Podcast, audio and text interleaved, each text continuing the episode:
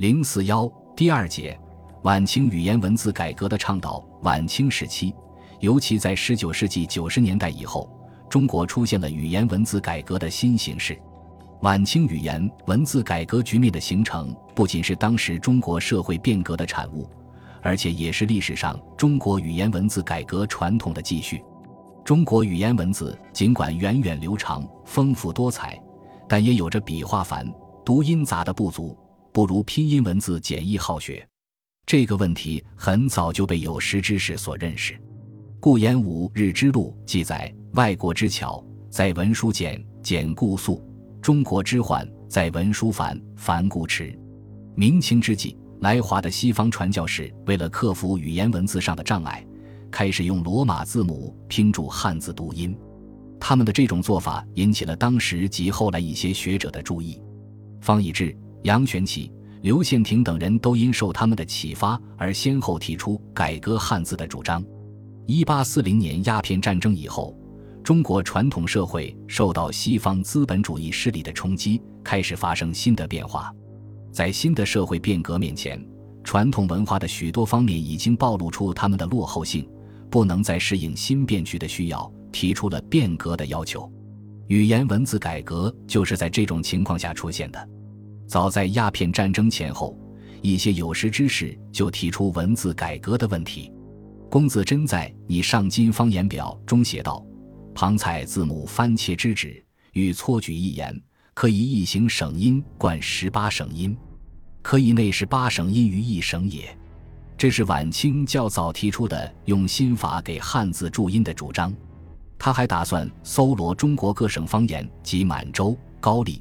蒙古及卡尔喀等语言编纂《今方言》一书，书虽未编成，但却提出了以拼音改革文字，并经由拼音来统一语言的思想。太平天国出于反清斗争和宣传宗教的需要，也进行了一定范围内的文字改革，如字造文字，行文加标点，行文中加入白话、俗语、土话、隐语，废除古典等。这些改革一扫清代文坛追求形式、浮华不实的腐朽世袭，为太平天国推行文化政策起到积极作用。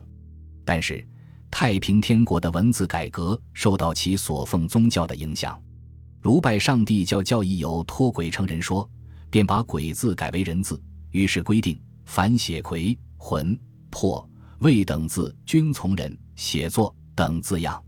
所造之字尽管比原字结构简单，但其改造的动因出于宗教信仰，并非由于现实生活的需要。万国来朝及禁闭字样照说：“上帝圣会也火华、中华等字一之家，必称颜亮活火字，全敬上帝灭妖邪。天兄基督会耶稣，基督尊号铁称叉，耶必称野乎哉字，苏必称苏苏一家。又主名洪天贵福。”见福家点锦天花，贵妇省改贵妇省，普天一体供爷妈。这条材料具体反映出太平天国出于宗教和政治的需要而行文字避讳、更改一些文字的情况。这种做法因缺乏群众基础，未被社会所接受。随着太平天国的失败，这些新造的文字随即销声匿迹，未能产生任何影响。鸦片战争以后来华的西方人士。或者为了在华传教，或者为了开辟在华的贸易、外交、经营及其他事业，也在摸索创制汉语注音方法，以扫除语言障碍。一八六七年，英国驻华使馆参赞威妥玛出版了他的《语言字耳集》，这是一本精英官话课本，起初只用作使馆人员学习汉语的注音工具，后来成为音译中国人名、地名和事物名称的通用拼法。直至今天，仍为研究汉学的外国人所使用。西方人创制汉语拼音，并不是帮助中国进行文字改革，而是为其对华文化渗透服务。但在客观上，却是一些中国人认识到，汉语也可以用拼音文字来书写记忆，从而启迪了汉字改革的新途径。从鸦片战争至十九世纪九十年代以前，是晚清汉字改革的准备阶段。从士大夫。下层民众及来华外国人等几个不同的社会集团，都发出汉字改革的呼声或信息。这是中国语言文字改革必然性的反应。不过，这种呼声和信息在当时是零星的、微弱的，没有成为一种社会性的行动。从19世纪90年代至清王朝垮台，是晚清文字改革的兴起、发展和高潮阶段。1892年，卢杠章在厦门出版了《一目了然出街》，这是晚清时期第一种切音字方案和第一本切音字著作，标志着语言文字改革的正式展开。中日甲午战争后，中国民族危机空前加深，资产阶级维新变法运动蓬勃兴起。变法成为全国性的政治要求，在这种形势的推动下，语言文字改革迅速走向高潮，很快形成了全面性改革的新局面。此期的汉语改革不仅表现为改革呼声日益高涨，而且还表现在许多改革方案的具体实施上。不仅有民间的积极活动，而且也得到官方的响应。改革涉及的内容也相当广泛，包括推行切音字。用新法制记汉字，简化汉字，完善汉语语法和标点，采用新词汇，推行官话、统一语言等方面。这些改革较为深刻地触动了传统汉语的旧结构，以新的原则和内容为古老的汉语注入活力，推动了中国语言文字向近代化的方向转变。晚清时期，中国语言文字改革的一个重要特点就是文字改革与社会变革紧密地结合在一起。语言文字的改革不是孤立存在、单独开展，而是和文界革命、教育革命乃至整个资产阶级新文化运动同步展开，形成相辅相成之势，成为晚清资产阶级社会改革的重要组成部分。社会变革为语言文字的改革开辟了道路，创造了前提。语言文字的改革反过来深化了社会变革的内容。中日甲午战争后，国人改革语言文字的要求日益强烈，改革的宗旨和思路也愈显明确。许多有识之士把文字改革与挽救民族危机、实现国家富强的历史使命联系起来考虑，反思传统汉语利弊，痛陈汉语改革的重要性，为汉语改革的推行大造舆论。维新志士康有为、梁启超、宋树、谭嗣同、沈学、马建忠、王炳耀、黄遵宪等人，都是戊戌维新运动时期语言文字改革的积极倡导者、鼓吹者。主张语言文字改革的有识之士，从爱国主义的高度来认识文字改革问题，认为文字改革与国家富强息息相关。沈学指出，既文是灵仪，外患风动。当此痛举创身之际，莫不与自强为计。窃谓自强，臣既有三毛好一，欧洲列国之强，有罗马之窃因也。人易于读书，则易于明理。理明利弊分析，上下同心，讲求富强。二美洲之强，以切因字为之，切因字以达彼此中取，上下无隔膜。三俄国、日本之强，其实由上界本国切因字。翻译太西富强书，令民诵读者也。三者莫不以切因字为富强之源。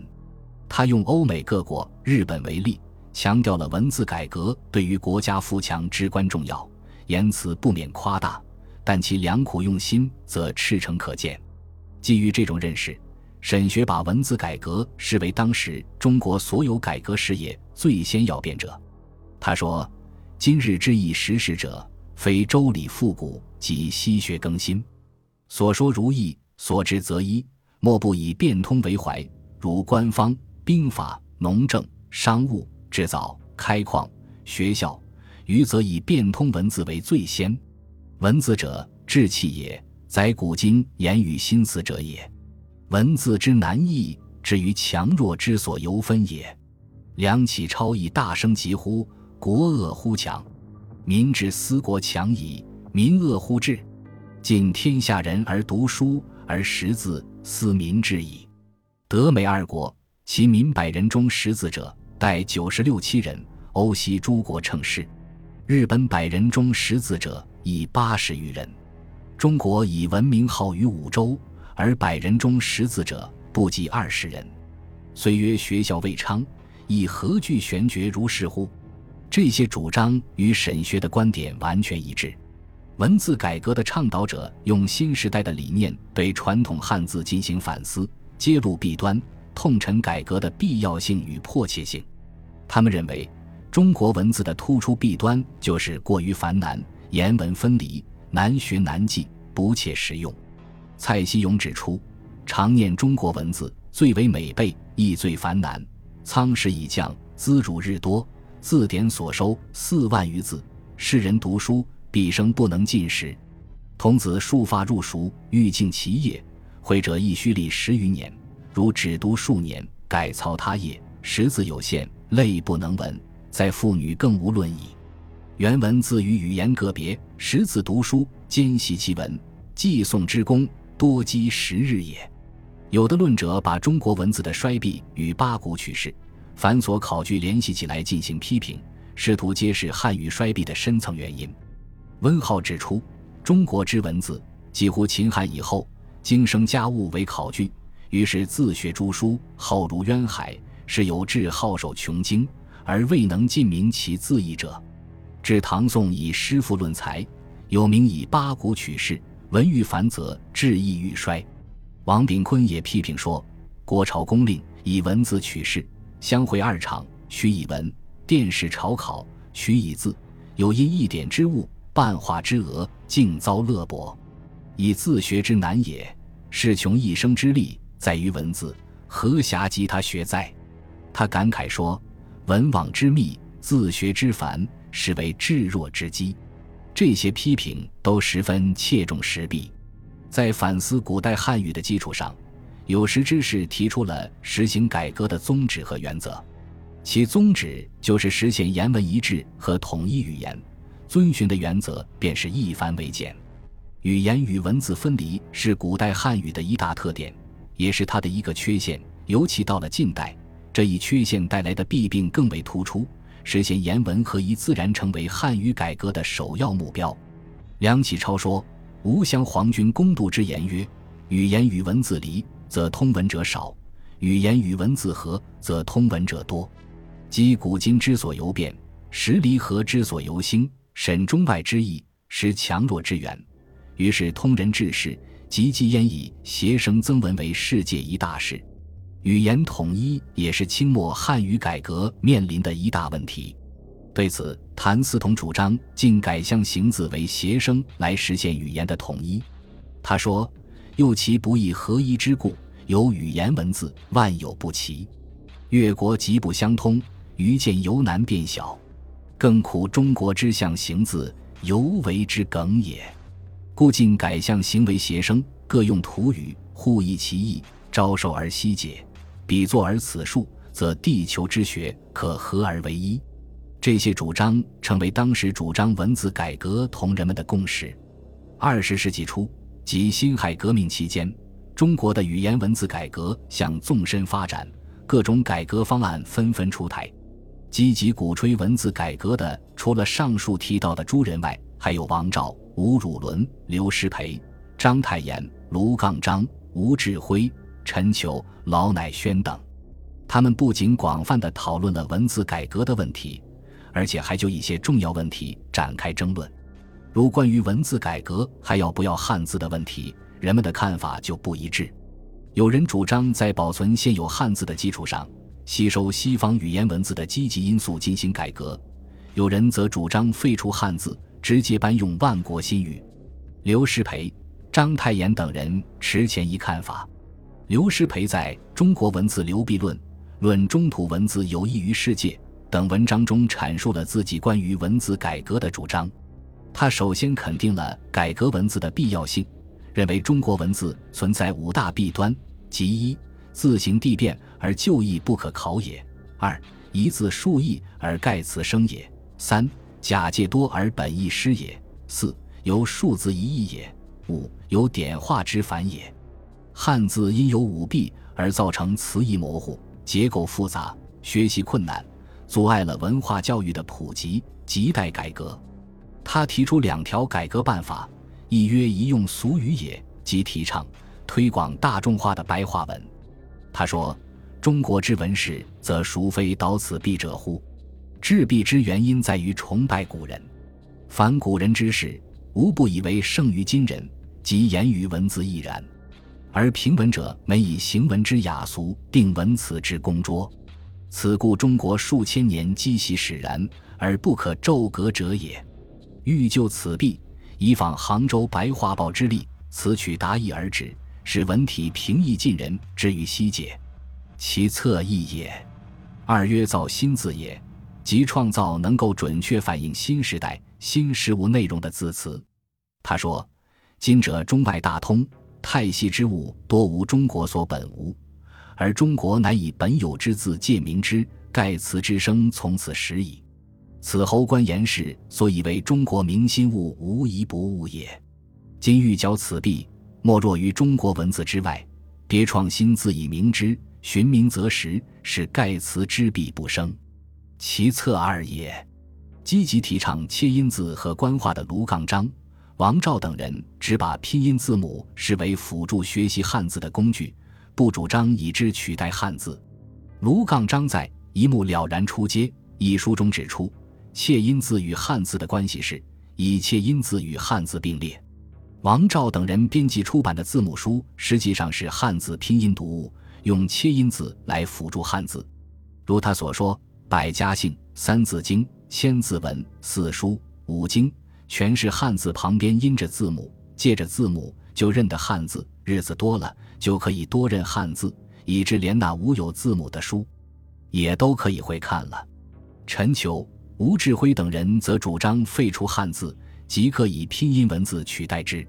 还在戊戌维新运动时期，谭嗣同就主张禁改象形字为写生，成为这种激进观点的先导。一九零二年。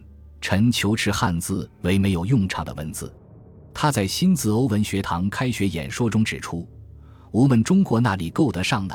地方既没有这许多学堂，字又着实难识的很。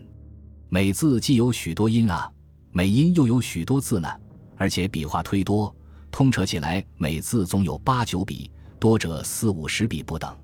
那人这么肯费了多少功夫，花了多少银钱去学这没有用场的文字？”识字人少，自然读书明理的不多，所以西洋从前上称吴们为半教的国家，近来近乎无为野蛮呢。这种观点发展到极端，便是新世纪提出的废除汉字的主张。一九零八年行的《新世纪》第四十号引用署名前行的文章《中国新语繁例》说：“中国现有之文字不适于用，迟早必废。稍有翻译阅历者，无不能言之矣。”既废现有文字，则必用最佳最易之万国新语。所谓万国新语，就是世界语。不久，钱行又发表文章，认为中国文字改革有三种办法：采用一种欧文，用罗马字母反切中国语音，用万国新语。作者主张用第三种办法。另有一位新语会会员也反对另造中国新语，主张直接学万国新语。还有一位自称笃信子的意见更为偏激，竟然说中国文字为野蛮，欧洲文字较良，万国新语淘汰欧洲文字之为尽善者而去之，则为犹较良。岂无中国之野蛮文字，改习万国新语之犹较良文字，之如托败絮而复轻裘，故无所用其更计较。对于上述观点，吴志辉在《新语问题之杂答》中均表示赞成。尤其认为笃信子的建议最为简便易行。以上废除汉字的言论受到章太炎、刘师培等人的反对。章太炎在一九零八年《国粹学报》四十一、四十二期上发表了题为《博中国改用万国新语说》，反对废除汉字的观点，提出了自己的文字改革主张。他首先旗帜鲜明地反对《新世纪报》作者坚持的中国改用万国新语说。认为这种言论是既是学者好上其孤，震慑于白人耻大之言，外务名誉，不暇问其忠实所在。他也不赞成实行拼音文字，认为文化的发达与否、教育普及与否，均与是否实行拼音文字无关。汉语是单音节语言，只能使用汉字。他说：“且汉字所以独用象形，不用合音者，律亦有故。原其名言符号，皆以一音成立。”故音译书者众，若用合音之字，将盲昧不是以为别，所以他对当时流行的各种汉字笔画式拼音方案都不赞成，提出了自己曲古文纣传敬省之行确定的改良反切方案，即三十六纽文和二十二韵文。当时一般主张文字改革者，尽管不赞成废除汉字，但大都认为拼音以后也可以成为一种文字，至少是一种初级文字，具有注释汉字的作用。甚至在一定程度上代替汉字。章太炎则认为拼音不可能成为文字，与主张实行拼音论者的观点明显不同。刘师培同样反对废除汉字和实行拼音字母，批评说：“今人不察，与中土文字欲妄造音母，以继远行。”他认为中国文字以形为纲，察其偏旁，而往古民群之状况，昭然必成。用以证明社会学，则言皆有误，迥异倒虚，此则中土学术之有益于世者也。他不仅反对借鉴西方语言文字的方法改造汉字，而且主张扩中土文字之用，把《说文解字》译成世界语，推广于世界。他说：“今欲扩中土文字之用，莫若取《说文》一书意以 Esperanto 之文，其艺术之力。”则首列篆文之形，或并列古文、周文二体，且以 Esperanto 相当之音，拟 Esperanto 相当之意，并用彼之文详加解释，使世界人民均可原中土篆籀之文，穷其造字之形意，以考社会之起源。前行吴志辉等人的主张，完全是脱离实际的主观空想，是对民族语言文字采取的虚无主义态度。他们把文字和语言混为一谈。通过对汉字及汉语拼音字母的否定，进而否定了汉语，甚至称汉语是野蛮之符号，这是完全错误的和幼稚可笑的。